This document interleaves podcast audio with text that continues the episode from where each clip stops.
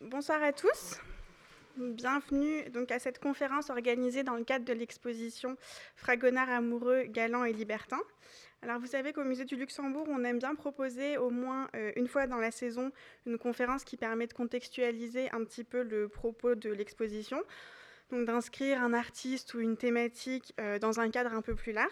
Donc aujourd'hui, on vous propose de plonger dans le XVIIIe siècle, le siècle de Fragonard, qui est une période très intéressante, notamment en termes d'histoire des idées et d'évolution des mœurs. Pour ce faire, on est très heureux d'accueillir euh, Michel Delon, qui est professeur de littérature française 18e à la Sorbonne et un grand spécialiste du siècle des Lumières et de la littérature libertine. Il a été un partenaire précieux pour nous cette saison, puisqu'il a contribué à la fois au catalogue et au film de l'exposition. Et par ailleurs, vous le connaissez peut-être déjà à travers son ouvrage paru en 2011, Le principe euh, de délicatesse, son essai paru en 2013, euh, Diderot cul par-dessus tête, ou encore comme l'auteur de deux très beaux albums Pléiades, celui consacré à Diderot en 2004 et celui consacré à Casanova, euh, paru il y a tout juste quelques mois. Voilà, donc un grand merci à lui d'être présent ce soir. Je lui cède la parole sans plus tarder et je vous souhaite une très bonne soirée.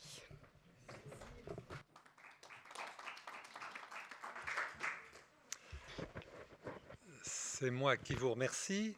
J'étais très heureux de participer à la préparation de cette exposition et j'imagine que vous l'avez tous et toutes en tête, donc je ne vous remontrerai pas des images que vous connaissez. Euh, lorsque vous êtes promené dans cette exposition, je pense que vous avez été sensible à une atmosphère, à, un rythme, à un style, à un état d'esprit. Le titre de l'exposition, Fragonard amoureux, galant, libertin, vous avez trois termes qui jouent les uns par rapport aux autres, qui ne sont pas synonymes. La galanterie met en forme l'amour. Le libertinage euh, tend à dissoudre les règles morales, donc à tirer la galanterie vers la liberté. Mais ce qu'il y a de commun aux trois termes, je crois, c'est le goût de la vie, la réhabilitation du plaisir et l'exaltation du mouvement. Et euh, je voudrais vous parler du siècle de Fragonard, qui est aussi celui de Diderot ou de Mozart, hein, dans cette perspective. Et comme euh, il y a ici des gens qui connaissent beaucoup mieux Fragonard que moi, je vous parlerai surtout euh, du XVIIIe siècle, mais comme le, décor et plus que le décor, hein, le contexte qui peut expliquer l'invention d'un peintre. La France du XVIIIe, vous le savez tous aussi bien que moi, reste une monarchie de droit divin où le catholicisme est religion d'État. Donc, les grands moments de la vie privée et de la vie publique ont une signification religieuse. La naissance, le mariage, la mort sont des sacrements. Le pouvoir lui-même s'enracine dans euh, un événement religieux, le sacre du roi le met directement en relation avec le Très-Haut. Pour beaucoup de Français du XVIIIe, l'impression dominante doit être celle d'une stabilité des institutions, d'une continuité dynastique.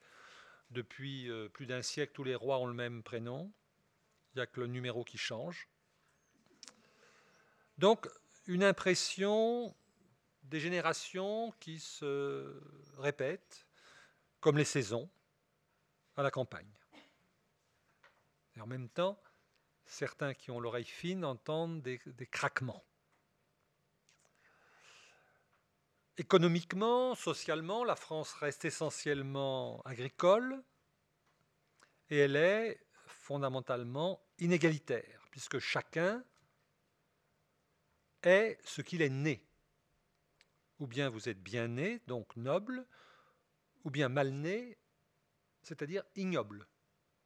Et euh, cela n'est pas seulement vrai entre les différentes couches de la société, c'est vrai également dans une même famille où l'aîné n'a pas les mêmes droits euh, que ceux qui viennent après, sans même parler de la relation entre les hommes et les femmes.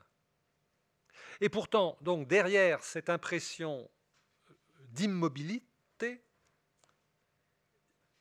il y a du mouvement. Premier mouvement, la démographie.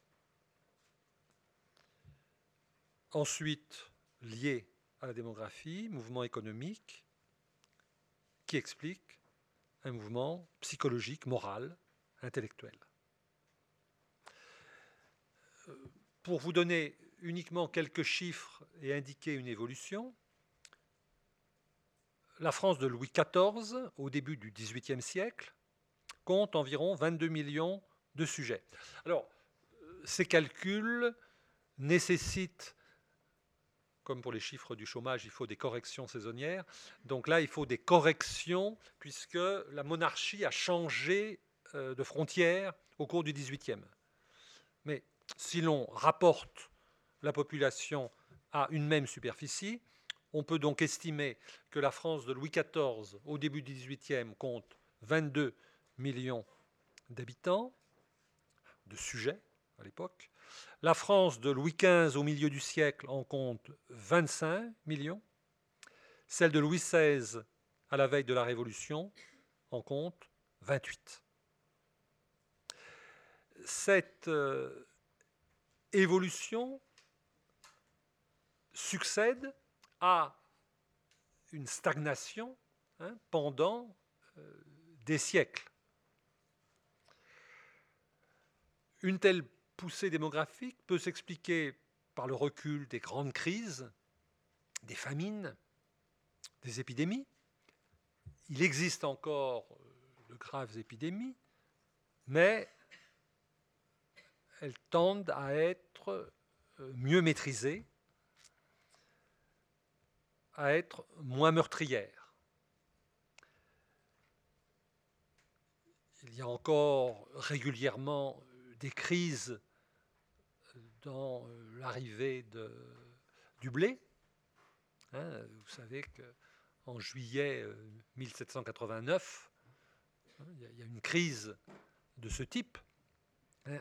Il n'empêche qu'on ne connaît plus les euh, terribles morts de faim des siècles précédents. La mortalité infantile, surtout, recule. Dans les villes, les enfants étaient envoyés en nourrice euh, à la campagne et un grand nombre mourait déjà dans le trajet, hein, avant d'arriver, et puis au cours de leur première année. Euh, tout à l'heure, euh, on a cité un bouquin sur Diderot. Si je prends l'exemple d'un bourgeois parisien qui n'a pas envoyé ses enfants en nourrice, il se marie en 1743, première fille en 44, elle décède, un garçon en 46, il décède, un garçon en 1750, il décède, seule survit euh, Marie-Angélique, qui naît en 53.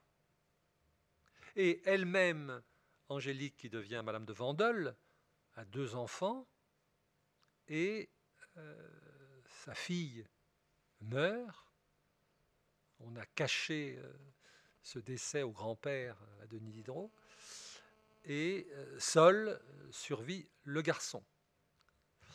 Eh bien, c'est dans ce qu'on a pu appeler une hécatombe des nouveau-nés et des, enfants que des progrès s'accomplissent, qui signifie que la vie devient plus précieuse et que la médecine, devient une science plus fiable et plus efficace dans la réalité des campagnes et des faubourgs des villes, voire dans le centre des villes. Euh, euh, les initiatives de la médecine sont également sensibles dans des inventions pour lutter contre les épidémies. Par exemple, ce qu'on appelait à l'époque la petite vérole, c'est-à-dire la variole, faisait des ravages dans la population et un grand nombre de ceux qui y échappaient étaient défigurés. En Angleterre, on pratiquait ce qu'on appelait l'inoculation, c'est-à-dire quand un enfant était en bonne santé, dans des meilleures conditions, on lui inoculait la maladie en espérant qu'il l'aurait moins forte. C'était une méthode dangereuse, mais qui finalement hein, évitait les ravages de l'épidémie. Euh, Voltaire, dans ses fameuses lettres anglaises devenues lettres philosophiques, consacre une lettre entière à l'inoculation de la petite vérole, en expliquant que les Anglais euh, prennent en main ce euh, problème de la société. Vous allez me dire, on est très loin de Fragonard. Non, non. Car le débat autour de l'inoculation, c'est de savoir est-ce que l'homme est soumis à la fatalité, la fatalité des maladies, de la mort, ou est-ce qu'il peut prendre en charge euh, ses conditions de vie? Est-ce qu'il peut les transformer pour que euh, une vie malheureuse se transforme de manière positive? Dans cette perspective, l'État, là, euh, encourage le contrôle sanitaire, hygiénique de la population. Hein, vous avez la fondation de la Société royale de médecine en 1776. À cette évolution correspond le développement économique. C'est l'époque où se vit euphoriquement ce que aujourd'hui nous pouvons vivre euh, parfois euh, avec moins d'illusions. Hein. les échanges sont plus dynamiques, on construit un réseau routier, on améliore l'agriculture, l'élevage, les manufactures, les usines se multiplient. À cette évolution correspond une mutation des mentalités. Tout à l'heure, j'ai commencé par la stabilité, l'immobilité d'un monde ancré dans les valeurs religieuses. La valeur suprême pour un individu, c'est son salut après la mort. Progressivement, l'ici-bas va concurrencer, ce que je peux dire, le là-haut, enfin les, valeurs célestes. On a, parlé au XVIIIe du bonheur comme d'une idée neuve. Le plaisir lui-même n'est plus un gros mot. Les passions, les passions. Hein, depuis des siècles, tous les sermons dénonçaient les passions comme ce qui détourne l'homme de euh, de sa vraie euh, destinée. Et, là encore pour prendre l'exemple de Diderot, euh, Diderot, dans son premier livre, Les pensées philosophiques, commence par des formules du genre hein, on a dénoncé les passions, sans passion, il ne se fait rien, sans grande passion, il ne se fait rien de grand. Et euh, même sans ces provocations, la métaphore qu'on retrouve tout le temps pour parler des passions au XVIIIe siècle, c'est celle du vent. Si notre vie est une navigation, si nous n'avons pas de passion,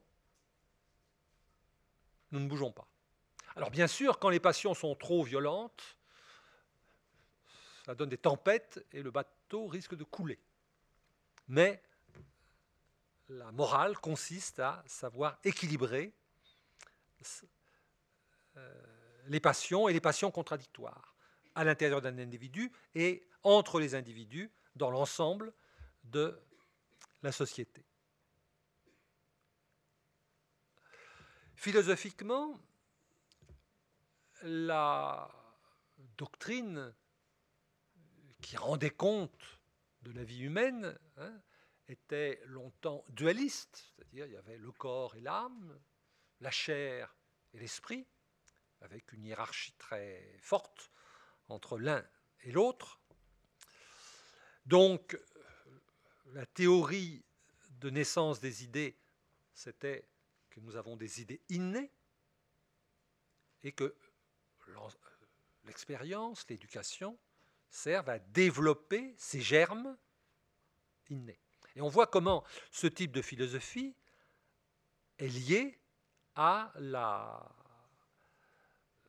une forme d'une société fondée sur la naissance. Idée innée dans la théorie des idées, euh, inégalité des naissances dans la société. La nouvelle euh, philosophie qui, déferle dans toute l'Europe, à partir essentiellement de l'Angleterre, euh, on l'a appelé ensuite l'empirisme, voire au XIXe siècle, de manière négative à l'origine, le sensualisme, c'est-à-dire que l'être humain en naissant n'est rien, mais que les expériences sensorielles vont progressivement lui permettre de se constituer des idées. Donc il faut être ouvert au monde euh, par ces cinq sens, et même on, a, on invente à ce moment-là un sixième sens. Au-delà des cinq sens, il y a le sens de l'amour qui transforme un bébé euh, sans idée en un adolescent, puis un adulte intelligent et amoureux. Et non pas intelligent parce qu'il n'est pas amoureux, mais intelligent parce que amoureux. Hein, désormais, il y a une solidarité entre la vie sensorielle et la vie affective, donc, et la vie intellectuelle.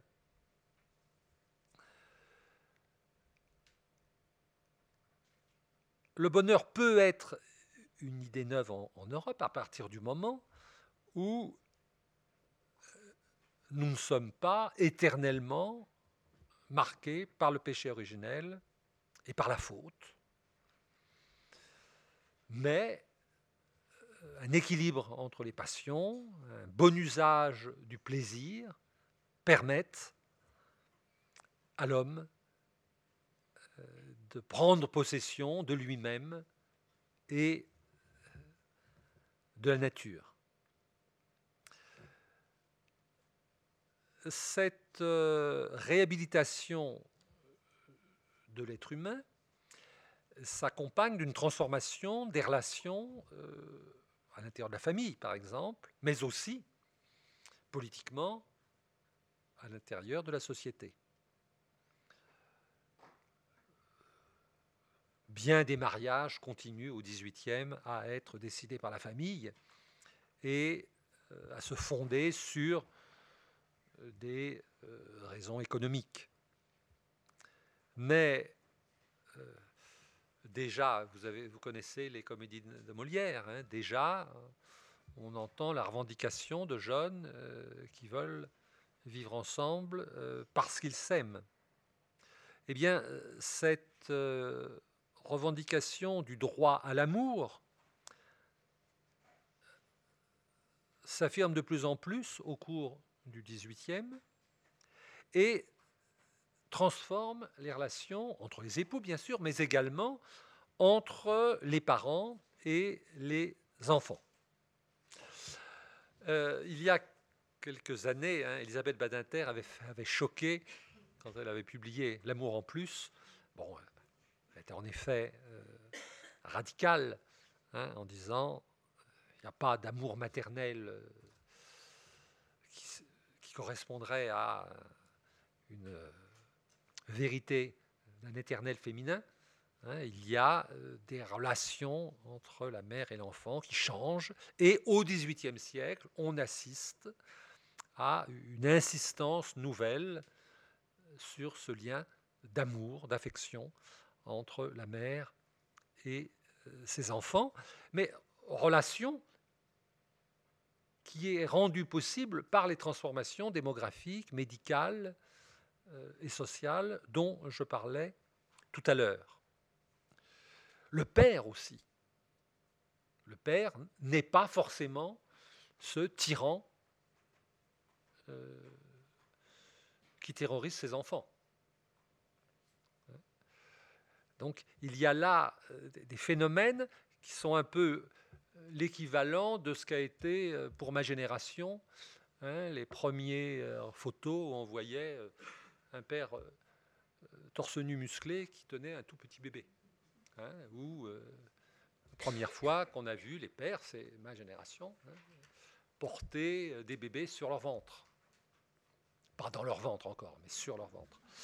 Euh, eh bien, il y a un peu l'équivalent dans la découverte que les pères peuvent être aimants. Si vous voulez, la tradition se perpétue, mais avec des inflexions. Et je crois que, quand même, pour en arriver à Fragonard, que les bergers galants que vous voyez, que vous avez vus et que vous irez revoir, les pâtres, tous les garçons et filles de ferme, mais aussi les, couples euh, de couches supérieures de la société, ces couples qui se donnent rendez-vous dans, les parcs. Toutes ces personnes illustrent une poussée de vie une, dynamique de désir qui va déborder les interdits et bousculer les censures. Hein, dans, tous ces tableaux, on voit les corps qui se rapprochent, qui s'étreignent, qui basculent, et ce n'est pas triste, et ce n'est pas forcément une faute. Alors bien sûr, il y a les parents qui surgissent. Ils font la tête, visiblement, souvent. Mais ils surgissent toujours trop tard. Euh, l'amour l'a emporté. Le confesseur va dire, ce n'est que du libertinage, ce n'est pas de l'amour. On y reviendra. Et toute proportion gardée, c'est l'hypothèse ou l'impression que j'ai eue en, voyant ces tableaux et ces dessins, ce sont à peu près les mêmes scènes, les mêmes mouvements qui se déroulent dans la paille des granges, dans les nuages de l'Olympe ou dans des décors modernes euh, des privilégiés euh, parisiens, hein, que ce soit des aristocrates, des grands financiers ou, des, grands bourgeois. Et souvent, l'être humain apparaît comme un enfant. Pourquoi, je crois hein, Ou pas un nouveau-né, mais euh, jeune pour avoir le droit de jouer. Chez les adultes, hein, le jeu, traditionnellement, est condamné. C'est un divertissement, c'est une perte de temps. Et il y a le jeu par excellence, le jeu de hasard, le jeu de l'argent, hein, qui est ruineux. Et c'était en effet, euh, avec le duel, hein, une des, marques négatives de la vie aristocratique. Mais tous ces garçons, euh, ces filles que nous voyons, semblent euh, avoir le droit de, s'amuser, ils n'ont pas à le, revendiquer, ils l'ont. Et, là où ils vivent, ce n'est pas une vallée de larmes, hein, c'est un champ avec de l'herbe et des fleurs où s'ébattre. Comme dans les fêtes galantes de Watteau ou les bergeries de Boucher, Fragonard nous montre toute une série de jeux. L'escarpolette, le colin maillard, l'escarpolette, la balançoire. Hein, c'est un mouvement. Et même quand on regarde, quand on compare chez Watteau, souvent, chez Pater, hein, souvent, la balançoire est immobile. Avec, avec Fragonard, hein, on, voit euh, le mouvement, la vitesse qui accroît les, les sensations, la relativité du haut et du bas. qui est aussi importante dans ce siècle. Et on sait, euh, penser euh, à toutes les, les îles de Marivaux. Hein, tout d'un coup, on arrive dans une île et les maîtres sont les valets. Euh, et donc, les fondements de la société vont. il va falloir y réfléchir. Eh bien, l'escarpolette, c'est aussi ce qui bouscule les lignes de la hiérarchie. Le colin-maillard peut être aussi l'allégorie, euh, les yeux bandés, hein, euh, des risques, des illusions. Hein, vous avez vu cette jeune paysanne euh, qui ne fait pas forcément attention à la marche qui est devant elle. Est-ce qu'elle va tomber? Hein, il y a toute une série, euh, pas de Fragonard je crois, mais toute une série de tableaux au XVIIIe qui s'appelle Le Faux Pas. Il y a aussi un roman euh, qui s'appelle comme ça, Le, Faux Pas. Euh, là, on est juste avant. Chez Fragonard, on fait beaucoup de farces, pas toujours de bon goût. Hein, on voyait des pétards ou amorcer un, jet d'eau dans une chambrée où il y a euh, beaucoup de jeunes euh, filles pour les effaroucher, pour les forcer à se, lever à, demi nus.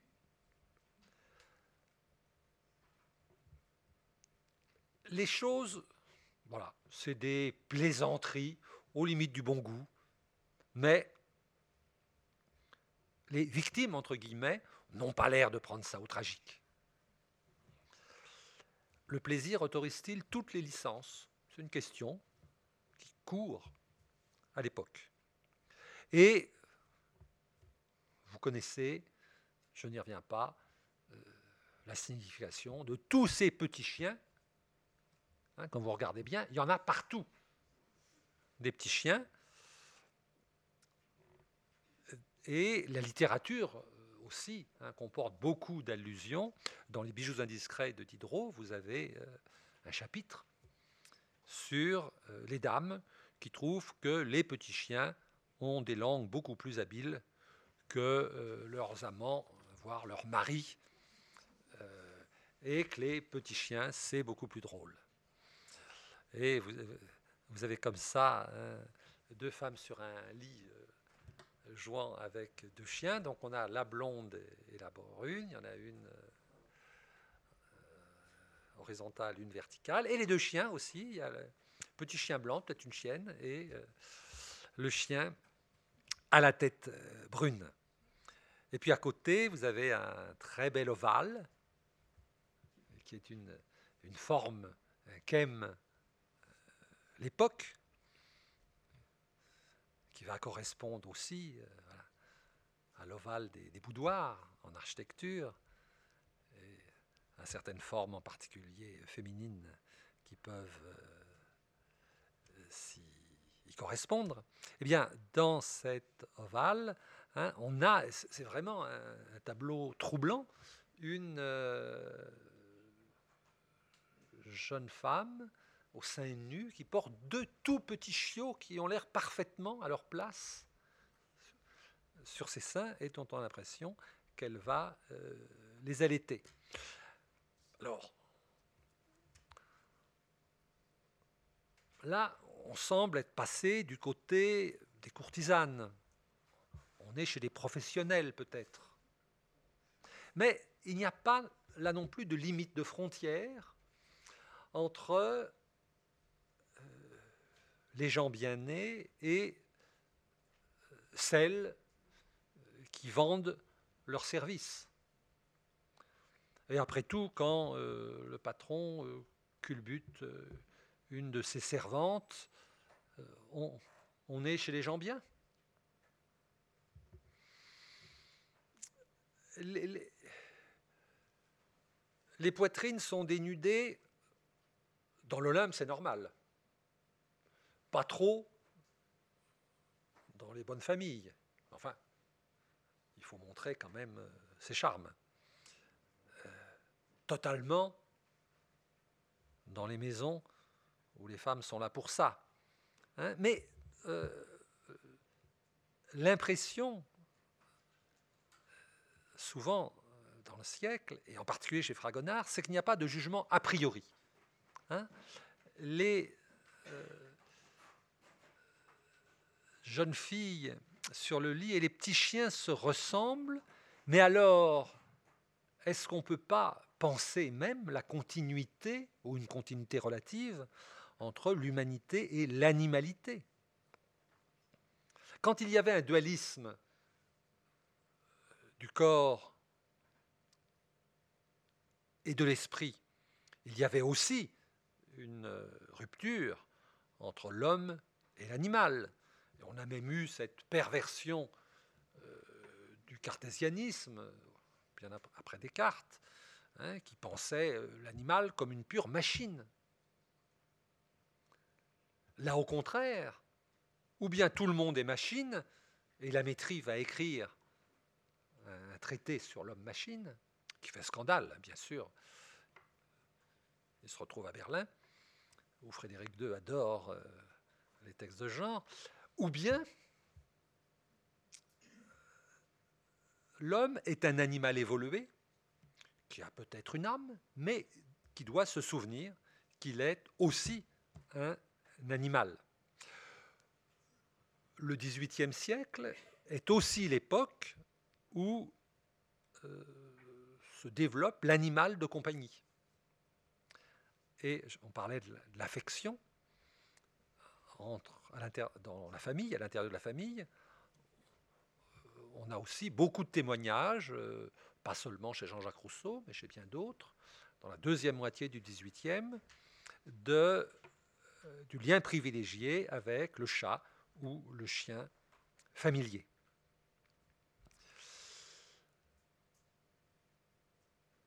Cette continuité avec les animaux, c'est aussi celle qu'on a avec l'ensemble de la nature. Toute une section euh, de l'exposition s'intitule, vous en souvenez, Le renouveau de la fête galante. Hein, et, l'an passé, certains d'entre vous, enfin j'espère, ont été voir la belle exposition au musée Jacques Marandré qui s'intitulait De Watteau à Fragonard. Hein, les fêtes galantes qui faisaient traverser tout le XVIIIe siècle. Et là, on pouvait voir une œuvre qui n'avait pas de sens ici, parce que c'est une très très grande œuvre, hein, euh, la fête à Saint-Cloud, euh, qui appartient à la Banque de France. Et la fête, c'est comme le jeu. Ce n'est plus simplement cette petite parenthèse d'un moment entre euh, de longues périodes de, travail ou de douleur ou de souffrance. Hein, là, on sait que régulièrement, à un certain moment, le château royal de Saint-Cloud était ouvert, mais la fête devient, ce n'est plus l'exception, hein, ça devient d'une certaine manière la règle d'une vie humaine du point de vue du plaisir et, du bonheur. Et on, a là euh, l'exaltation de ce moment de loisir et euh, de dépenses. Et dans l'exposition, vous avez, euh, dans la même veine, hein, une, petite île d'amour qui vient de Lisbonne, du Gulbenkian de, Lisbonne, ou des, des pendants en hauteur, la poursuite et la surprise. Tous ces tableaux nous montrent euh, des, parfois tout petits, dans l'île d'amour, des, amis ou des couples euh, immergés dans la nature, immergés dans la végétation, dans la, dans la verdure.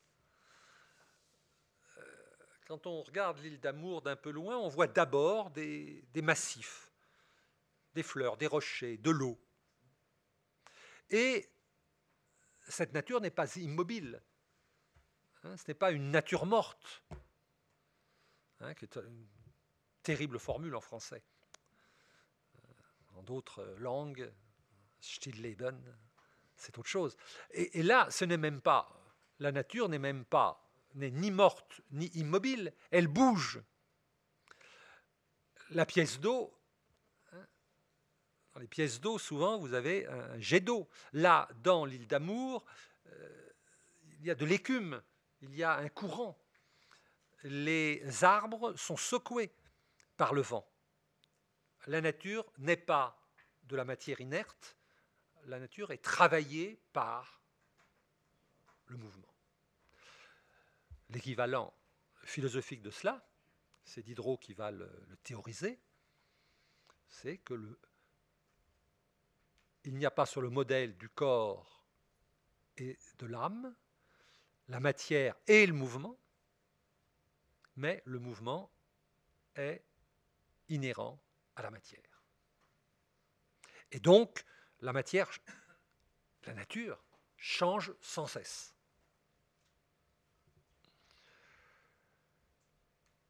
Dans euh, ces tableaux, la nature, souvent, c'est une nature en partie humaine, en, partie euh, aménagée. En partie seulement. Il y a des statues, il y a euh, des fontaines, mais la pierre des statues semble vivre.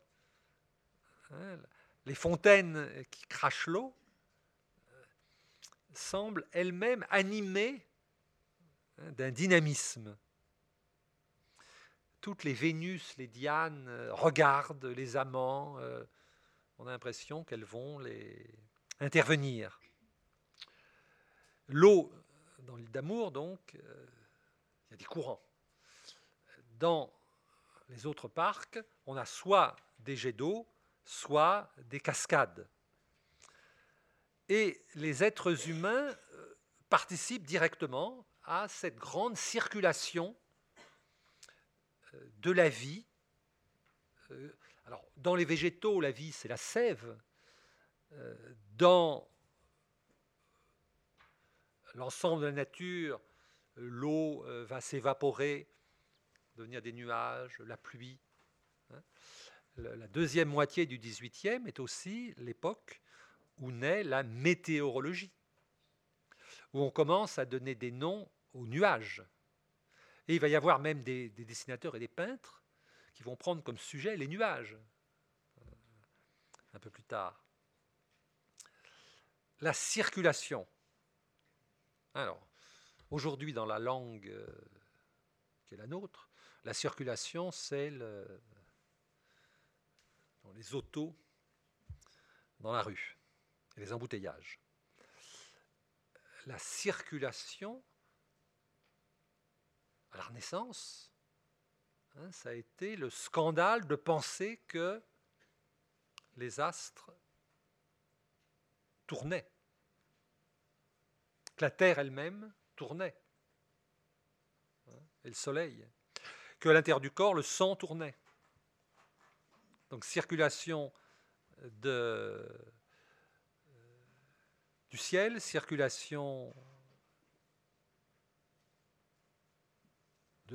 quand je dis du ciel, non, de la terre, circulation du sang et métaphore de la circulation pour parler de l'argent, de la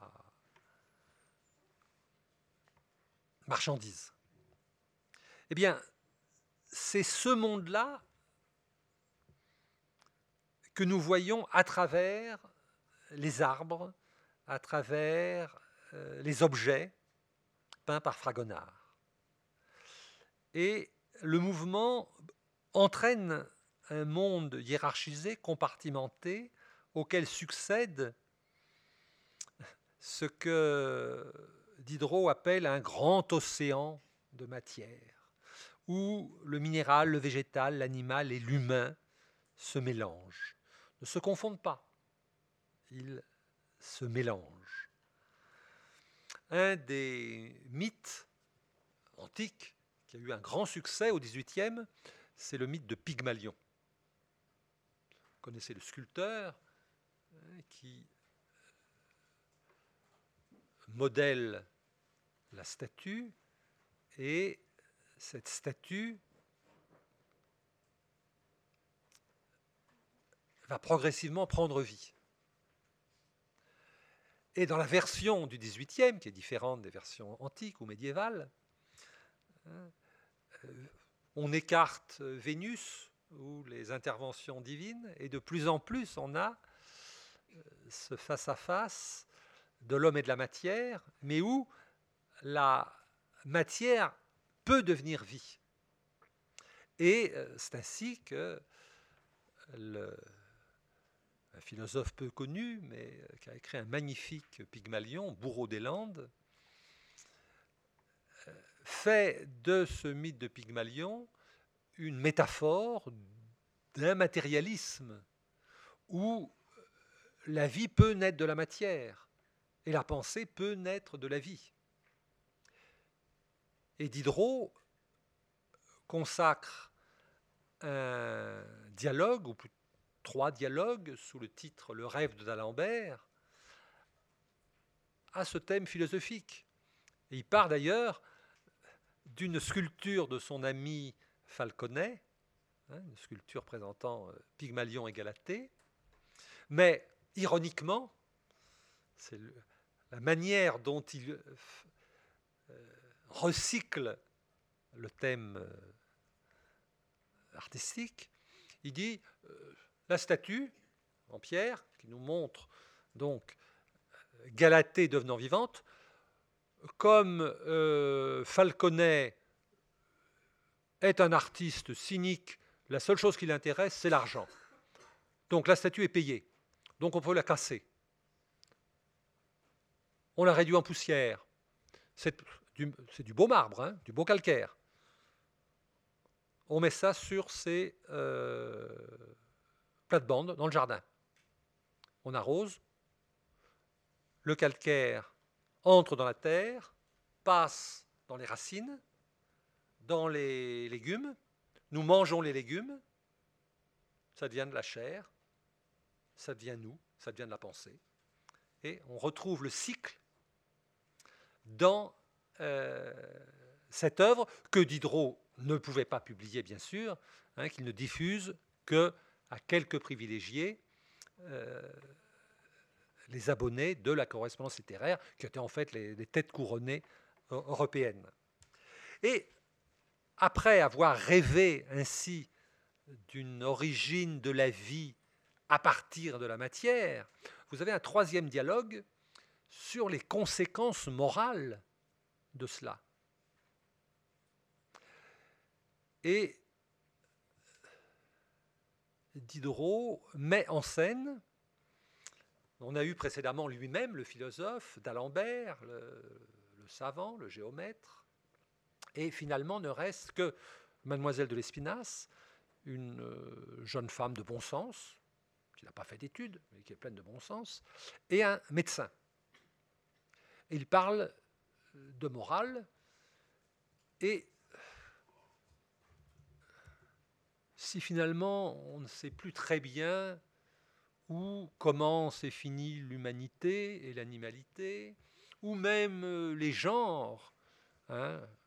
Des fois, euh, certains de nos, contemporains ont des, palpitations quand ils entendent parler du mot genre, qui lisent Diderot, hein, qui lisent Diderot, qui dit oui, il y a des hommes, des femmes, mais les frontières sont quand même très confuses et euh, il y a un certain nombre d'échanges. Donc, quelle morale?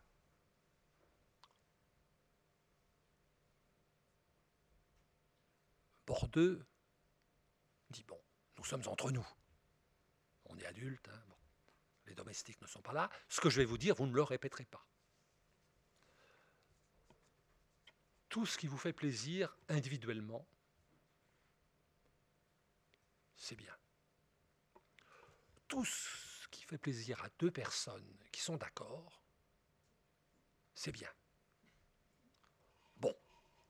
Alors après, il y a des problèmes, euh, la procréation, euh, les enfants. Donc là, la société peut être concernée et il faut avoir des règles.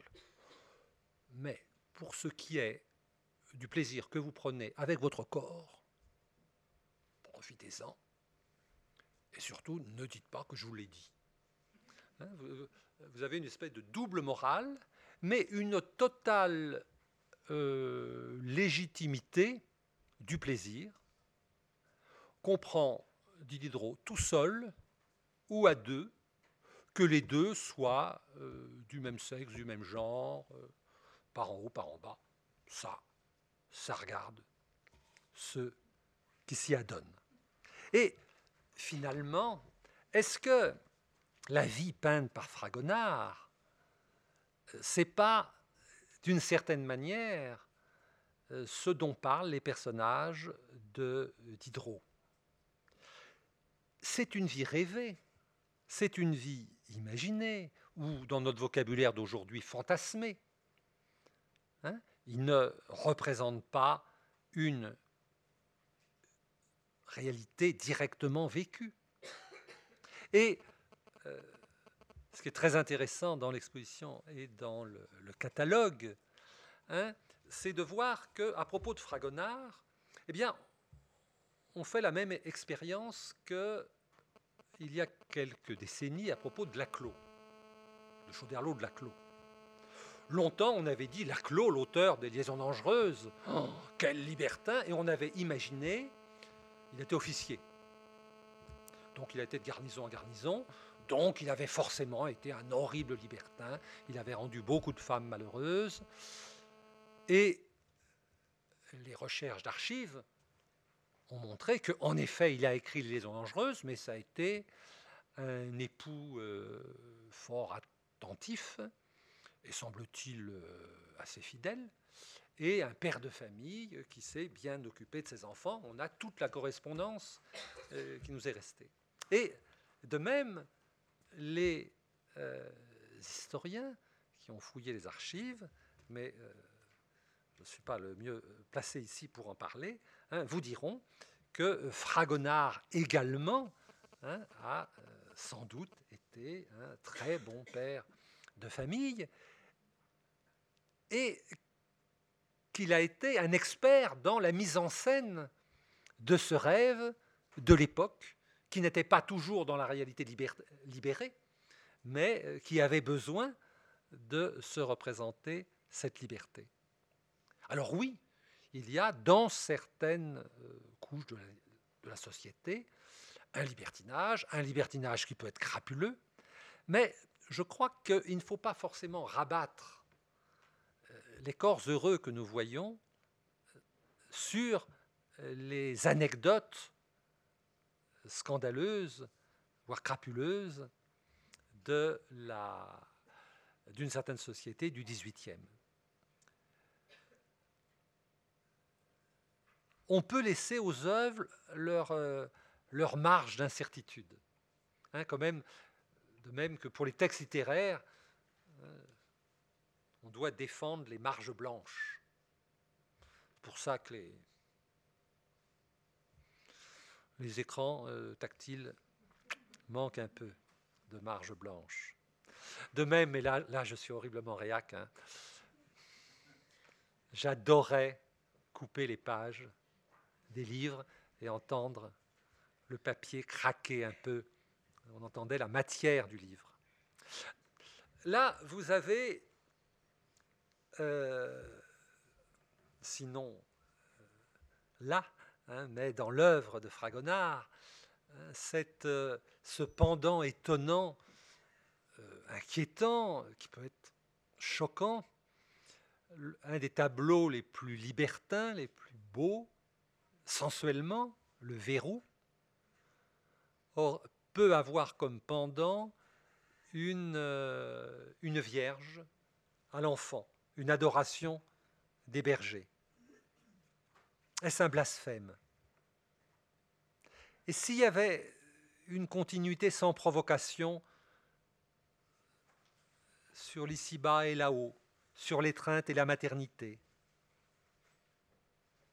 Le verrou, on le voit là, peut s'intégrer à une série libertine, sinon grivoise. Mais est-ce qu'on peut poser la question des équilibres dans l'amour humain entre la pulsion et le sentiment, entre la violence et la tendresse, le plaisir et la responsabilité Et j'ai été euh, très...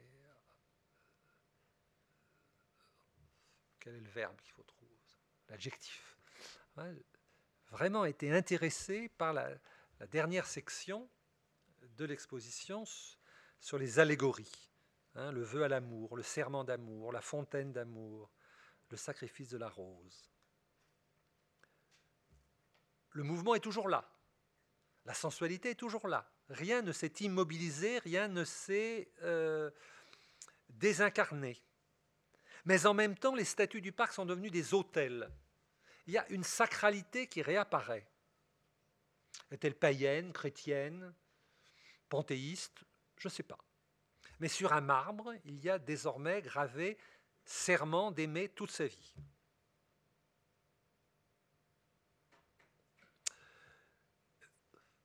Je l'évoquais en commençant, dans euh, la société d'Ancien Régime, le mariage est un sacrement, donc sans retour possible. Un certain nombre de philosophes, d'hommes d'État, prennent l'exemple des non-catholiques, il y en a en France, il y a tous les protestants, il y a quelques juifs, très peu de musulmans, il y en a quelques-uns, des commerçants. Ils sont exclus du mariage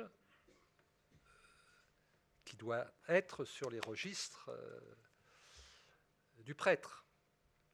Donc, euh, s'impose l'idée d'une union qui serait un mariage civil et qui va apparaître avec la Révolution.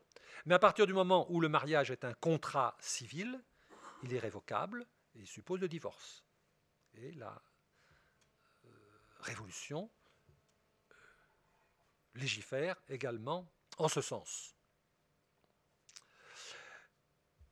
La question du serment est liée à cela. Hein, quel est le statut du mariage. Et on peut également penser, et c'est ce que font euh, Rousseau, toute une série de, théoriciens politiques, que le serment est également dans la société et dans la vie politique un acte fort. Rousseau demande, un serment est-il possible sans caution religieuse? Ou dans un tribunal. Et vous savez qu'il y a encore des pays où, en effet, le serment suppose cette caution religieuse. Donc, dans les tableaux de, Fragonard, quel est le sens des engagements?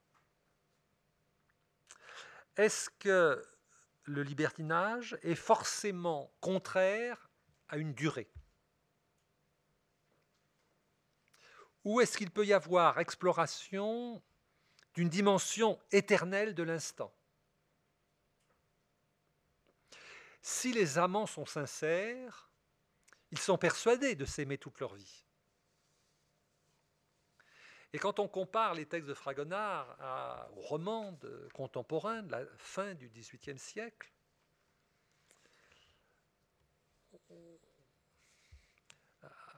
apparaît cette idée que l'éternité peut se vivre dans l'instant. Hein, l'éternité, ce n'est pas simplement cette durée dont Cocteau disait finalement c'est un peu ennuyeux, surtout sur la fin. Euh, l'éternité, ça peut être une façon de penser la vie humaine. Et Diderot, qui est matérialiste, qui ne croit pas à un créateur et à une caution suprême. Il est très attentif à cette dimension. Il appelle ça la postérité. Quand on est un écrivain responsable, on doit non pas avoir les yeux rivés sur l'audimat de la télévision, non, pas au 18e, mais enfin sur le succès immédiat, mais penser à la postérité, c'est-à-dire à ce qui vient après la mort. Et euh, chez Fragonard, vous avez comme ça des, scènes étonnantes hein, euh, où les, amants morts se retrouvent ou s'aiment encore. Il se trouve hein, qu'il y a une très belle lettre de Diderot à Sophie Volant où il dit euh, quand, nous serons morts, nos, atomes se, chercheront. vous retrouvez donc cette idée de la circulation de la matière, des grands mouvements de la nature, et c'est de ce point de vue matérialiste que Diderot essaye de penser ce que traditionnellement on appelle l'éternité.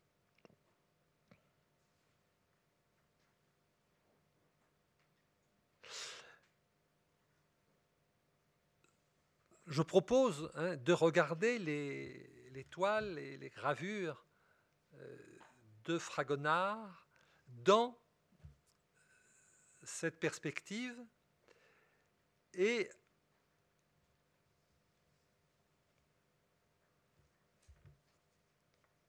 d'échapper à un dilemme de savoir est-ce qu'il y a changement entre le début et la fin de son œuvre ou est-ce qu'il y a continuité?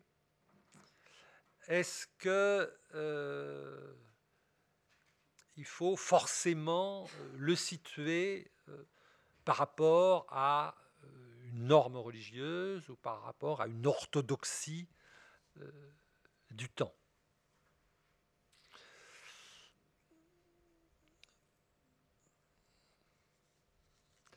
La question, je me la suis posée pour un certain nombre d'écrivains, et, finalement, j'aurais tendance à la poser aussi pour des, pour ce peintre.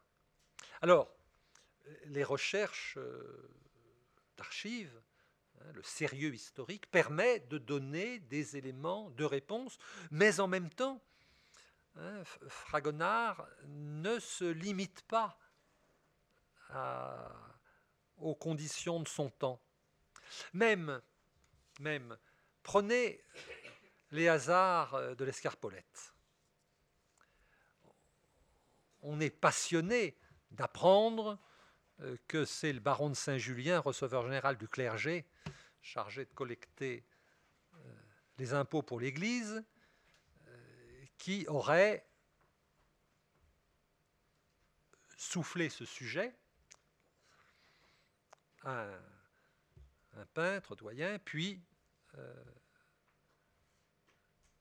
l'idée est reprise par Fragonard. Alors, cette information est quand même intéressante sur le droit à être anticlérical à ce moment-là, et sur la relativité euh, de l'idée de, foi euh, lorsqu'il y a une religion d'État. Mais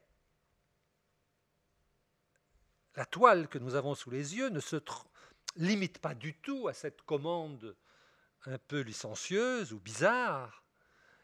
Euh, quand nous avons cette exaltation du plaisir dans une nature qui n'est que plaisir, et où le fouillis des dentelles féminines euh, est en continuité avec euh, les plantes et les fleurs qui l'entourent.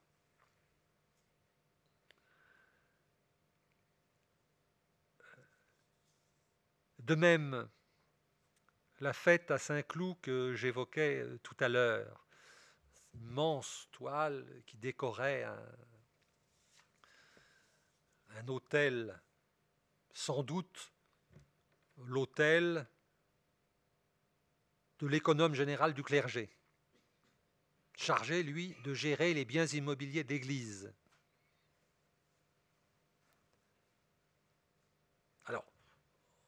Sociologiquement, on voit bien comment ces grands financiers prennent possession de la société par leur argent, de la nature parce qu'ils achètent aussi des, propriétés en dehors euh, des villes. Ils peuvent commander euh, des tableaux, mais en même temps, Fragonard nous montre un parc euh, qui n'est pas simplement achetable, d'ailleurs en plus c'est un parc royal, mais enfin, achetable avec les revenus de, des impôts ou du commerce. On a là une nature euh, qui est un jeu de couleurs, qui est une animation météorologique. Et là encore, on parlait tout à l'heure du mouvement. Hein, vous avez un pot de fleurs renversé, un pot de, avec un arbre qui est renversé, il y a eu un coup de vent.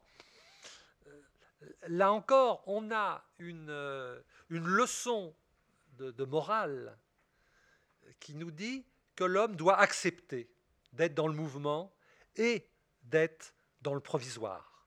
Mais vivre dans le provisoire, ça ne veut pas dire qu'il n'y ait pas une dimension d'éternité quelque part en nous.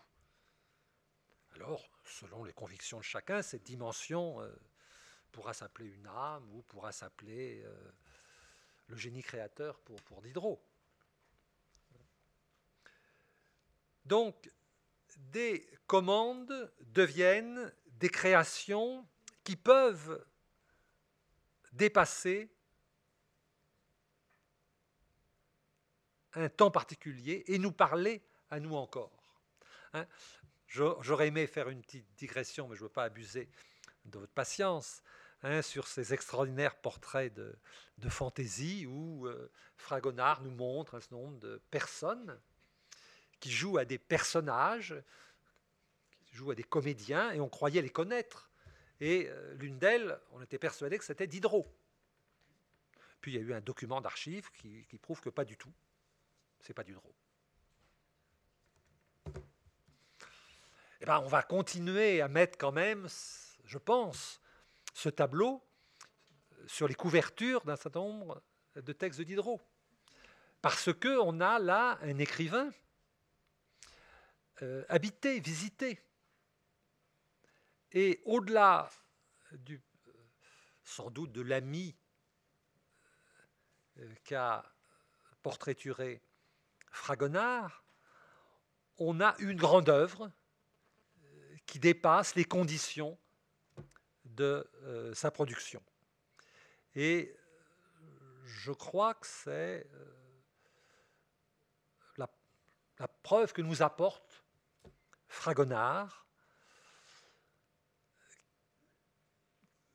dans cette œuvre qui nous parle des impatiences du XVIIIe siècle, de, l'attente hein, d'une vie meilleure, euh, du, besoin de profiter pleinement de la vie, eh bien, euh, cette euh, utopie des corps aimants et heureux, je crois qu'elle peut nous parler à nous dans des, un contexte différent, où beaucoup des bornes et des frontières et des interdits et des censures sont tombés. Il y en a d'autres. Il y en a d'autres qui apparaissent. Étonnantes pour des gens du 18e. Mais je n'ai pas le temps d'en parler. Mais ce, que euh, je retiens, Hein, c'est cette réflexion qu'il partage avec beaucoup de philosophes euh, du temps, une réflexion sur l'instant et la durée. Hein, euh, nous sommes des êtres avec des, désirs qui s'inscrivent dans le moment et en même temps des êtres dont les cycles peuvent durer neuf mois, puis euh, durer euh, des années, des décennies, voire une vie. Et la, la belle exposition hein, à côté, je trouve, nous montre hein, que Fragonard pense avec ses pinceaux. Ça ne veut pas dire qu'il y a une morale qui est euh, à la fin, comme dans une fable, à considérer que la fable des morales, euh, les morales des fables ne disent pas le contraire de ce que dit la fable, mais enfin c'est une autre question. Hein. il n'y a pas euh, de morale immédiate, facilement énonçable, mais il y a une pensée du temps, hein, une pensée morale, euh, qui, je crois, est développée par Fragonard tout au long de son œuvre. Et le fait que nous ayons du plaisir à voir ces œuvres, ce plaisir esthétique, est aussi une façon de réfléchir sur le droit au plaisir, et aussi le plaisir euh, amoureux euh, que nous, au XXIe siècle comme au XVIIIe, devons revendiquer. Je vous remercie.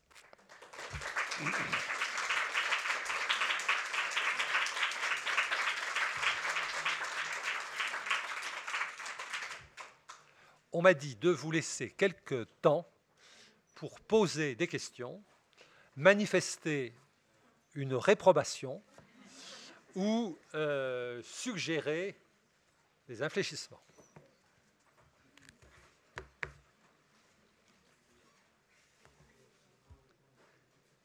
Et comme dit l'autre, pas de questions, pas de sortie. Oui. Alors je crois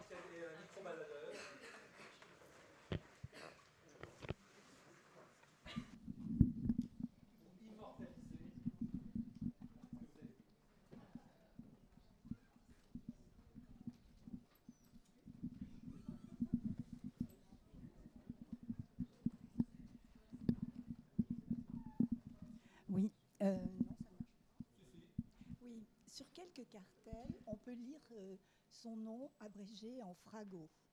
Qu'en pensez-vous? Est-ce que je peux répondre Parce que euh, voilà, le coupable, c'est moi, c'est nous, je pense que Marianne partage mon point de vue.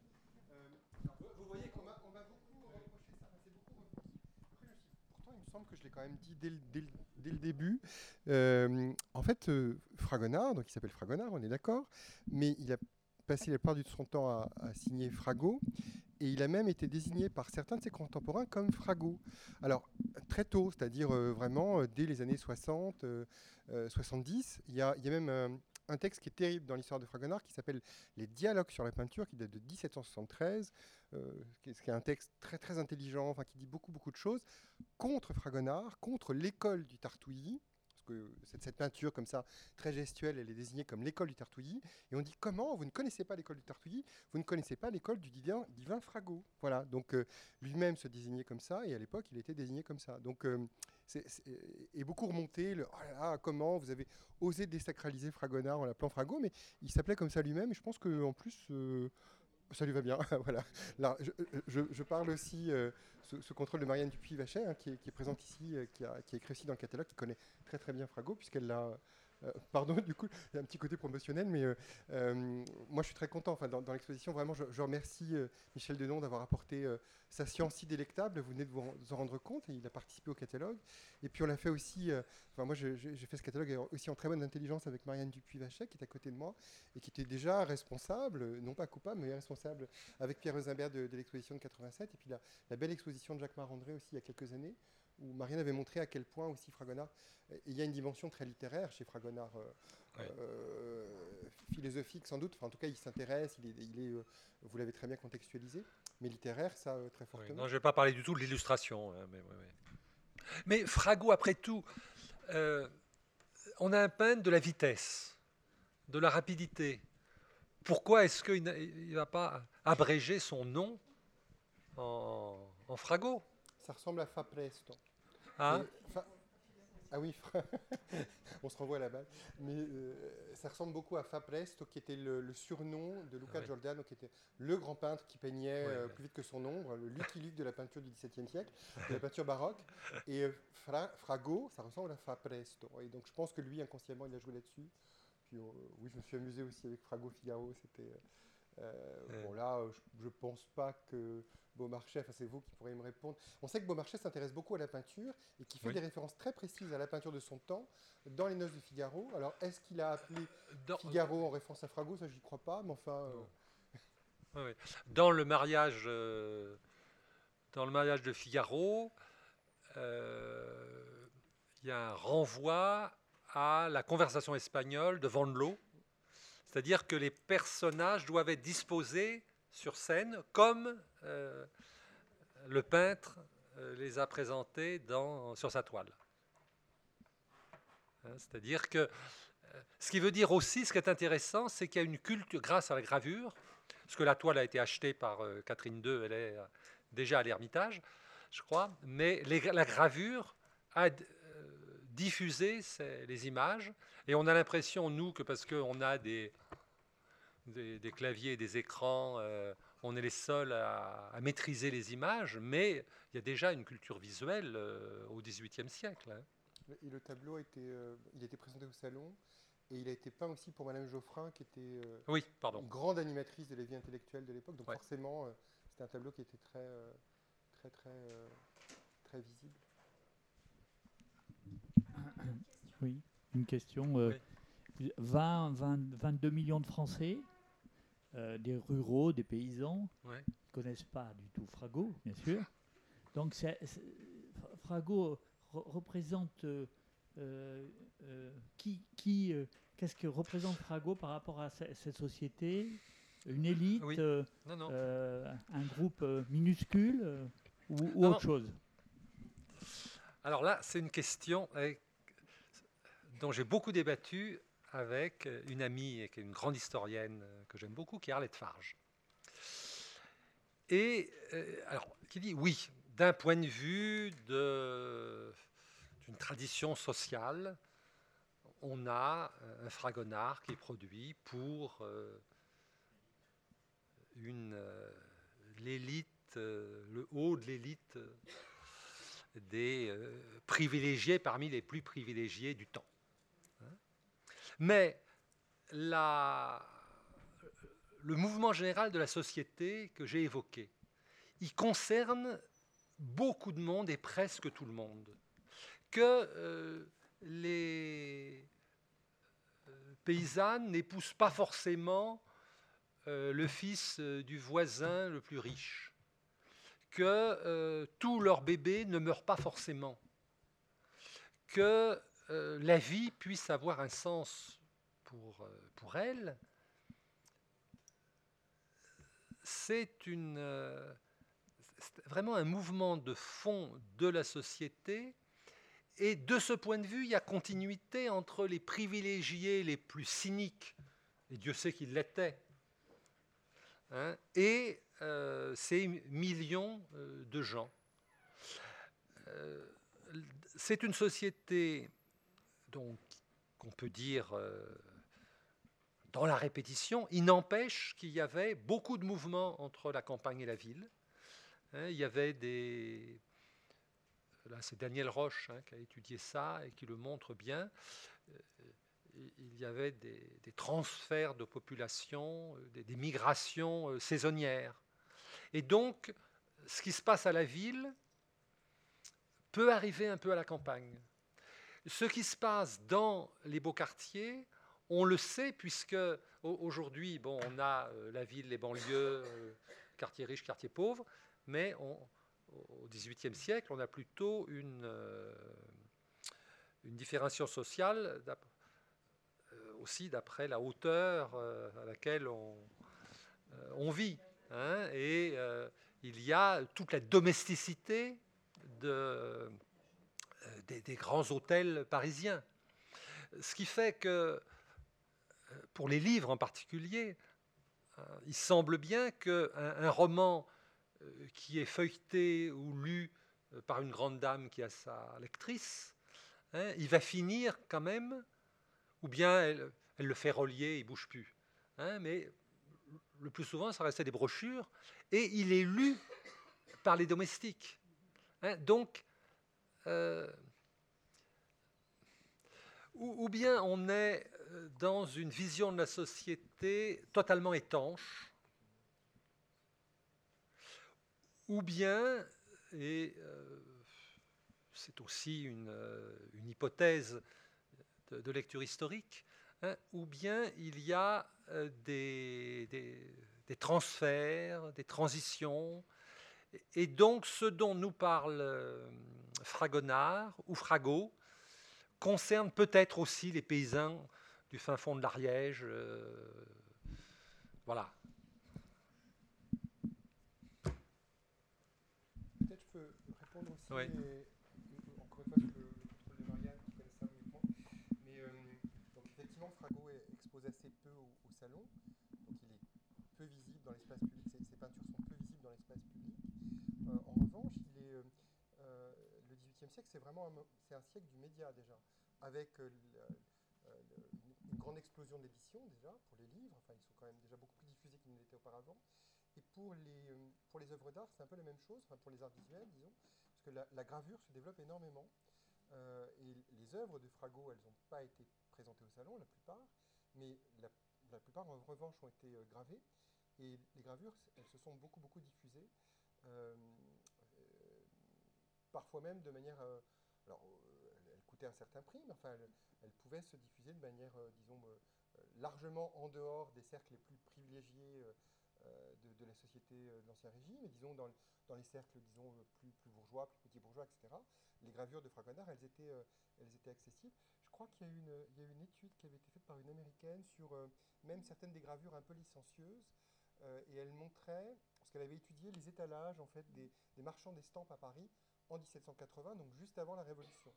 Et elle montrait que bah, justement les, estampes qui nous semblent un petit peu euh, bah, qui- coquines, disons, elles se vendaient très très bien tout de suite. C'est-à-dire que euh, voilà, à peine elles étaient sorties, euh, c'était vraiment très très vite diffusé et avec un, coût qui était relativement, relativement modique. On sait que pour Greuze aussi, c'est vrai. C'est-à-dire que les, voilà, pour Greuze, en plus Greuze c'est plus facile parce que les, œuvres sont, plus, souvent moins licencieuses en fait, et c'est très très diffusé. Et ce qui, ce qui m'amuse, par exemple, on, on présente Baudouin, donc cet- qui est cet artiste euh, euh, sans doute moins génial que Fragonard, mais enfin, qui est très très très intéressant et qui l'a beaucoup inspiré. On voit dans les, vous y faisiez allusion. Mais enfin, moi je Ouais. trouve que c'est un artiste intéressant. Après, c'est pas euh, Ouais. un génie, hein, mais c'est parce que bah, Fragonard, enfin, Fragonard, il est comme Diderot. Fragonard, il pense sans arrêt à la postérité. Il sait Ouais. qu'il est un grand peintre. Et je pense que là où euh, Baudouin, il est très intéressant parce qu'il contextualise en permanence, Fragonard, au contraire, il prend la substantifique le moelle et puis on va vers le général. C'est plutôt Ouais. ça qui m'intéresse. Alors, juste pour revenir à Baudouin, la, la scène que vous évoquiez où euh, les amoureux à la campagne sont surpris par les parents, si vous regardez bien, dans la masure, au fond, il y a une gravure. Ah. Il y a des gravures, c'est-à-dire que même dans ce milieu, alors sans doute fantasmé peut-être par un, Hmm. un artiste urbain euh, parisien du milieu du XVIIIe siècle, n'empêche que on, on voit déjà que la gravure elle est tellement diffusée qu'elle est présente aussi dans un milieu euh, qui n'est pas du tout un milieu privilégié euh, et pas du tout un milieu citadin.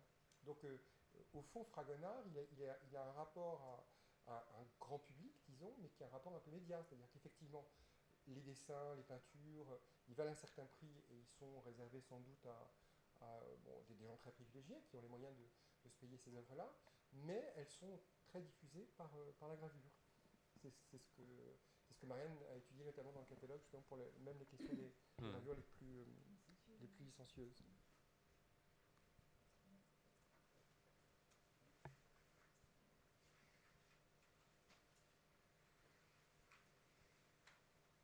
La question que vous n'osez pas poser?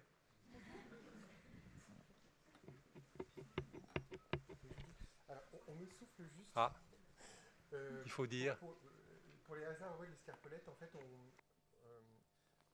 on connaît, on connaît le, contexte de la commande qui est rapporté par Charles Collet, qui est un, écrivain, etc. Mais en revanche, euh, il y a une grande ambiguïté. On ne sait pas qui est le commanditaire. Euh, on a pensé, longtemps on a répété que c'était baron Saint-Julien. En fait, non, dans, le texte, Charles Collet dit un seigneur, un homme de la cour. Donc c'est plutôt, on est plutôt dans un, euh, vraiment dans enfin, il suggère quand même des sphères très très privilégiées, mais le, le- commanditaire n'est pas connu. Et au fond, on connaît un propriétaire, mais c'est assez tard, puisque c'est, euh, au fond, c'est dans la, enfin en tout cas, le, le premier commanditaire de, des l'Escarpolette, on n'en est pas sûr, on ne connaît pas. mais, mais quand apparaît la- le nom de, de Saint-Julien, C'est quand même- confusion avec un autre tableau. En fait. Ah, c'est la confusion avec un autre tableau, ouais. a- il a- Baron là, Saint-Julien, comment, il- quand il va voir Doyen, euh, c'est un autre tableau, C'est C'est un seigneur de la cour. ah oui, c'est ça, c'est un seigneur de Il la y a cour. un autre tableau qui est une, une bascule en fait, c'est pas une escarpolette. Ah, et pas une escarpolette, ouais. Oui. Voilà, c'est intéressant aussi.